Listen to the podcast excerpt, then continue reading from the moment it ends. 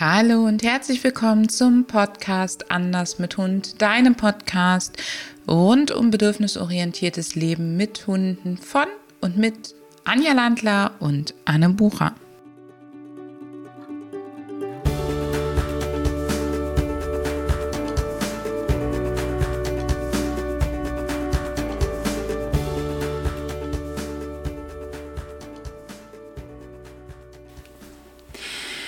Haben in der letzten Podcast-Episode über Verhaltensunterbrecher gesprochen. Und jetzt kamen von euch die Anfragen und Zuschriften, warum wir denn überhaupt so wenig oder so selten Verhaltensunterbrecher einsetzen. Anne, warum ist das so? Der Grund ist vielschichtig und ein ganz besonderer Aspekt daran ist, glaube ich, dass wir diesen Weg, du und ich, ja schon länger gehen und auch mit unseren Kunden nicht beim Verhaltensunterbrecher anfangen. Das heißt, wenn du mit uns arbeitest, lernst du eben nicht als erstes, wie du Verhalten unterdrückst, unterbrichst, sondern du lernst erstmal zu erkennen, was verbirgt sich denn dahinter? Warum zeigt der Hund das? Und zwar nicht, weil er eine schwere Kindheit hatte, weil er aus dem Tierschutz kommt, weil die Umwelt so blöd ist, sondern was ist denn seine Intention im Hier und Jetzt dahinter? Und wie kann ich erstens diese Intention so früh erkennen, dass mein Hund noch gar nicht eskaliert, noch gar nicht ausflippt und es in andere Bahnen lenken? Oder aber auch, ähm, wie kann ich die Situation erstmal, das ist das Stichwort Management, vermeiden, damit ich erstmal zur Ruhe kommen, erstmal durchatmen kann, sowohl ich als auch mein Hund, mich erstmal entspannen kann und dann neue Strategien aufbauen kann. Ähm, und der dritte Aspekt ist, denke ich, dass wir so penibel darauf achten, die Körpersprache der Hunde zu lesen, um früh genug intervenieren zu können, früh genug uns aus Situationen auch rausmanövrieren zu können, bevor der Hund ausrastet. Also ich finde ja diesen Weg, also den ich schon gegangen bin und den ich immer noch gehe, äh, sehr spannend und sehr erfüllend. Es ist ein großes Wort, erfüllend. Ähm, weil, so wie du sagst, das eine, die ersten zwei Faktoren bedingen sich. Um jetzt nicht in dieses Schema zu fallen, ich unterbreche einfach dann, wenn es mir nicht passt und ähm, dadurch geht es mir dann im Moment besser, aber mir ist egal, wie es dem Hund damit geht, ähm, muss ich ja die Gelegenheit schaffen, dass er dieses Verhalten nicht zeigt. Das heißt, Management zu Beginn und dieses Lernen von Menschen, das geht am Anfang wirklich Hand in Hand und es braucht halt etwas Zeit. Es braucht auch das Wissen und die Klarheit, was will ich stattdessen? Und nicht nur ähm, das Wissen, was will ich stattdessen mit, ja, der soll dran vorbeigehen, sondern wie sieht denn der Bewegungsablauf aus? Und mir vor Augen zu führen, mein Hund sieht den Radfahrer, er wendet den Kopf zum Radfahrer und jetzt habe ich ja mehrere Perspektiven vor den Augen. Möglichkeit eins, er stürmt auf den Radfahrer zu, ist das, was ich nicht will. Oder Möglichkeit zwei, er dreht den Kopf wieder zur Seite und läuft an den Wegesrand. Und dann zu überlegen, okay, ich muss also trainieren und es ganz simpel auf dieses Extrakt runterzubrechen. Ich muss also trainieren, aus der Vorwärtsbewegung oder aus dem Stehen und nach vorne gucken, soll er den Kopf an die Seite drehen und zur Seite gehen. Und das klingt jetzt so, ja, also so simpel kann es nicht sein. Doch, genau so simpel ist es. Das ist es, was wir uns wünschen, was du trainierst. Und das einmal als Trockenübung außerhalb der Situation, damit du und dein Hund den Bewegungsablauf wirklich routiniert verinnerlicht haben. Dann in etwas angespannteren, aufgeregteren Situationen zum Beispiel, damit ihr auch unter Herausforderung diesen Weg routiniert, ohne drüber nachzudenken, ausführen könnt. Und dann geht es wieder in die echte Situation. Und der Grund, weshalb wir sozusagen dieses stufenweise Vorgehen machen, ist, wenn du von deinem Hund erwartest, dass er nachdenkt in Situationen, wo er super, super aufgeregt ist, dann erwartest du etwas, was er nicht kann. Und erst wenn diese Abläufe zur Routine werden, braucht man nicht mehr drüber nachdenken. Und das klingt jetzt super zeitaufwendig und langwierig. Nee, ist es gar nicht. Wenn du es auf diese simplen Bestandteile herunterbrichst, dann kannst du jeden dieser Bestandteile regelmäßig, häufig, ganz nebenbei üben, ohne dass das wirklich dramatisch ist. Und nach den Trockenübungen ist für mich ein ganz wichtiger Schritt, dass wir ähm, überlegen, wie kriegen wir denn jetzt ein bisschen mehr Britzel in die Situation, ohne jemanden zu gefährden. Und das kann zum Beispiel sein, indem du dich ein bisschen aus der Puste bringst, indem du mit deinem Hund ein bisschen spielst und dann das Ganze übst, also mit guten Emotionen. Oder auch wenn du sagst, ja, das ist ja alles ganz schön und gut, aber wenn ich dann gestresst bin, fällt mir das Signal nicht mehr ein oder ich mache es eben doch anders, dann kannst du auch nutzen, dass du dich gedanklich so ein bisschen in Rage bringst. Also, dass du quasi dein Gehirn über deine Erinnerungen, das können wir nämlich alle ganz super, in die unangenehmen Situationen reinbringst, dann wirst du angespannt sein. Du wirst dich schon so ein bisschen echauffieren. Und dann genau das wieder zu trainieren. Und diesen Weg gehen wir wirklich ich will nicht sagen bis zum Erbrechen, weil so oft machen wir es gar nicht. Und vor allen Dingen setzen wir uns selten in die unangenehmen Situationen, aber es ist uns so in Fleisch und Blut übergegangen, dass wenn wir zum Beispiel wollen, dass der Hund, wenn ein Mensch entgegenkommt, egal ob das ein Radfahrer, ein Fußgänger, ein Hundemensch ist, also jemand, der einen Hund an der Leine hat, jemand, der auf dem Pferd sitzt, es kommt uns was entgegen, der Hund soll an die Seite gehen. Punkt. Und dann nutzen wir wirklich jeden Spaziergänger, der uns die entgegenkommt. Wir nutzen jedes Auto, das uns entgegenkommt. Und dadurch wird das zur Routine. Und wir sagen nicht, naja, aber bei dem kann er ja vorbeilaufen. Nein, wenn ich gerade trainiere, dass ich an die Seite gehen möchte, dann gehe ich an die Seite. Wenn ich trainiere, dass ich umdrehen möchte, dann drehe ich erstmal um. Das muss ja kein Kilometer zurücklaufen sein, sondern nur erstmal diese minimalen ähm, mein Hund wendet sich ab, wir drehen uns um, wir gehen einen Schritt in die andere Richtung und dann laufen wir wieder drauf zu. Das heißt, wir suchen ganz, ganz gezielt so viel wie möglich Lerngelegenheiten, wo wir Erfolge feiern können. Hm. Und wichtig an der Stelle ist es eben die Balance zu finden, voranzukommen und nicht auf der Stelle zu treten. Und das ist halt, dafür sind auch wir da, ein Stück weit. Genau, wir sind dafür da, dich immer wieder daran zu erinnern, dass du natürlich einerseits nicht in die Situation reinrennen sollst, die ihr einfach noch nicht schaffen könnt. Also ich ähm, habe am Wochenende was gelesen, erfahren, wie auch immer, wo ich dachte, krass, das ist echt mal eine Zahl.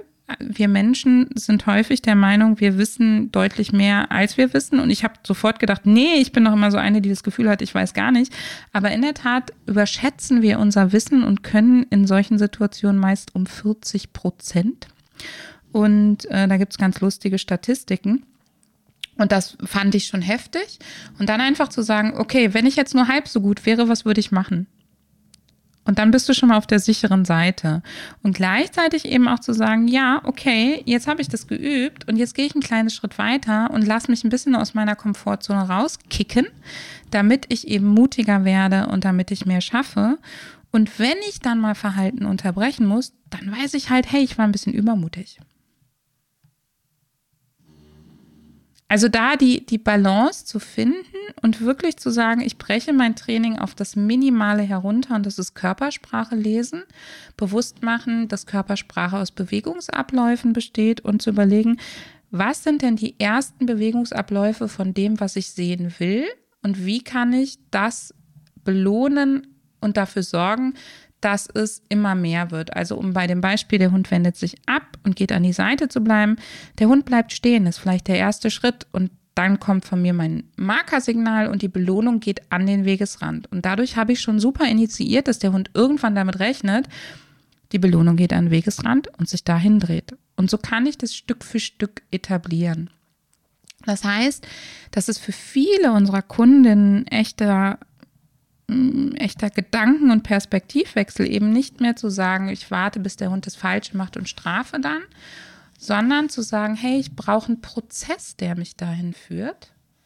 Und umgekehrt ist es für mich persönlich, Anja, ich weiß nicht, wie es bei dir ist, auch immer echt eine schöne Herausforderung zu sehen, okay, jetzt habe ich hier eine Kundin, die wohnt in einem Umfeld, da ist das Management echt herausfordernd und wir können es nicht komplett machen was sind denn jetzt konkret unsere Möglichkeiten, um es so selten wie möglich schiefgehen zu lassen.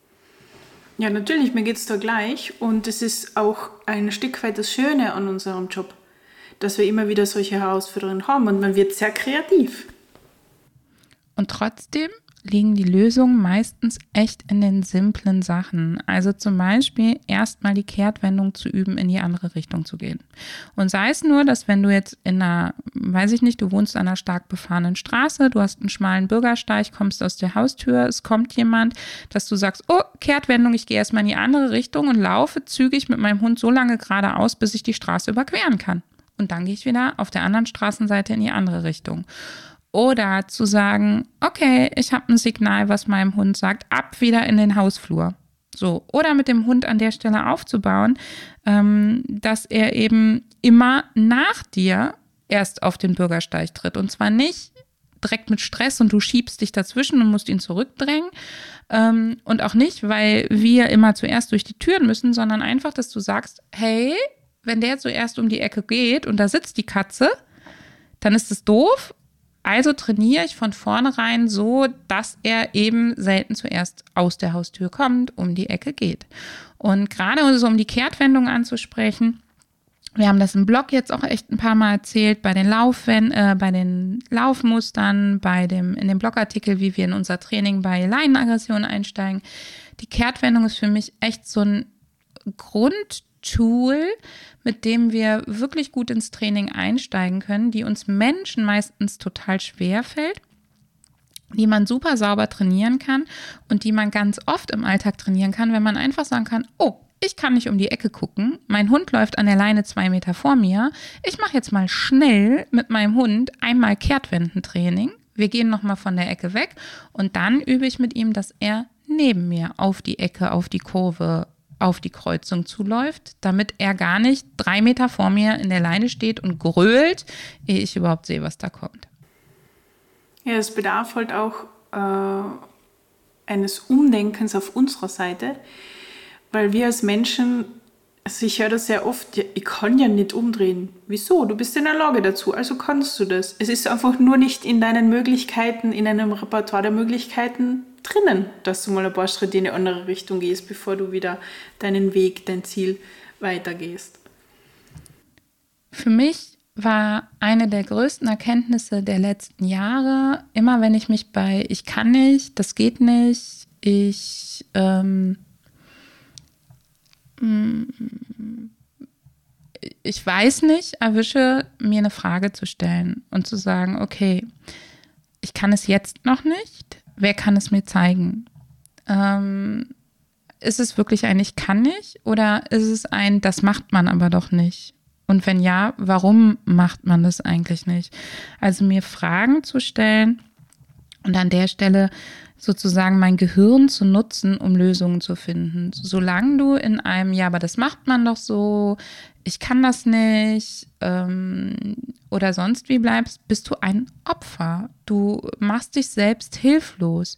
Und mein Ziel ist es, dass möglichst viele Menschen da draußen merken, dass sie eigenständig denkende und handelnde Wesen sind, die selbstwirksam sein können und das auch ihren Hunden beibringen können.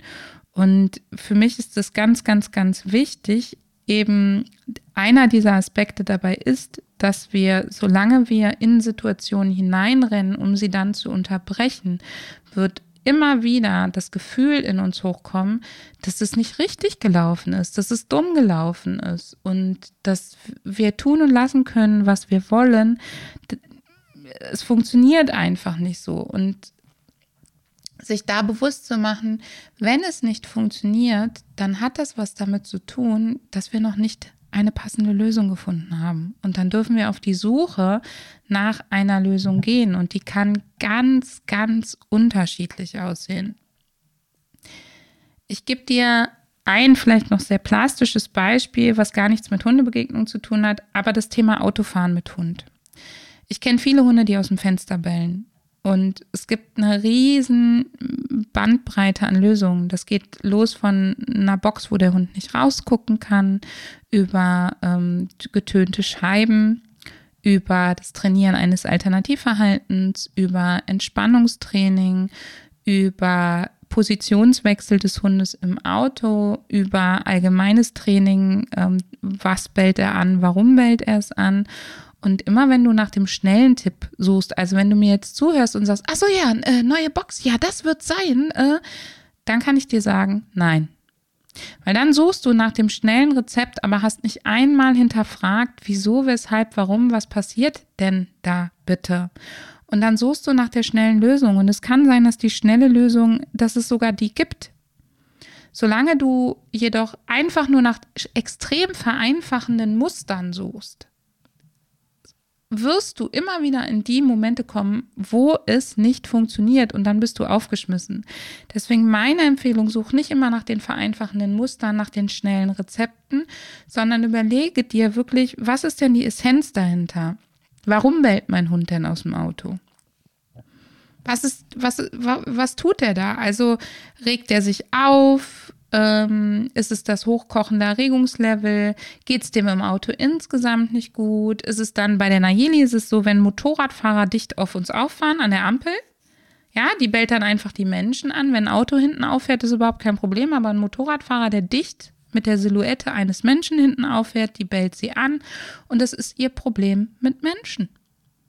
Da nähert sich ein Mensch an und das dann wirklich zu trainieren und da wirklich zu gucken, wie kriege ich das los und was kann mein Hund alternativ tun, was kann ich tun, damit es uns besser geht. Und wir haben es ja in der letzten Folge schon gesagt, es ist eine Einstellungssache zu sagen, hey, ich gestalte das so und ich suche so lange nach Lösungen, ganz egal in welchem Umfeld ich lebe oder sonst was, dass ich eben am Erfolg trainieren kann, statt am Misserfolg und Überkorrektur. Und wenn du nicht weißt, wie, uns konkrete Fragen stellst, wie finde ich eine Lösung und nicht wie macht man, sondern wirklich Fragen, die uns zeigen, dass du gedacht hast und dass du auf der Suche nach der Essenz bist. Hör mal wieder rein.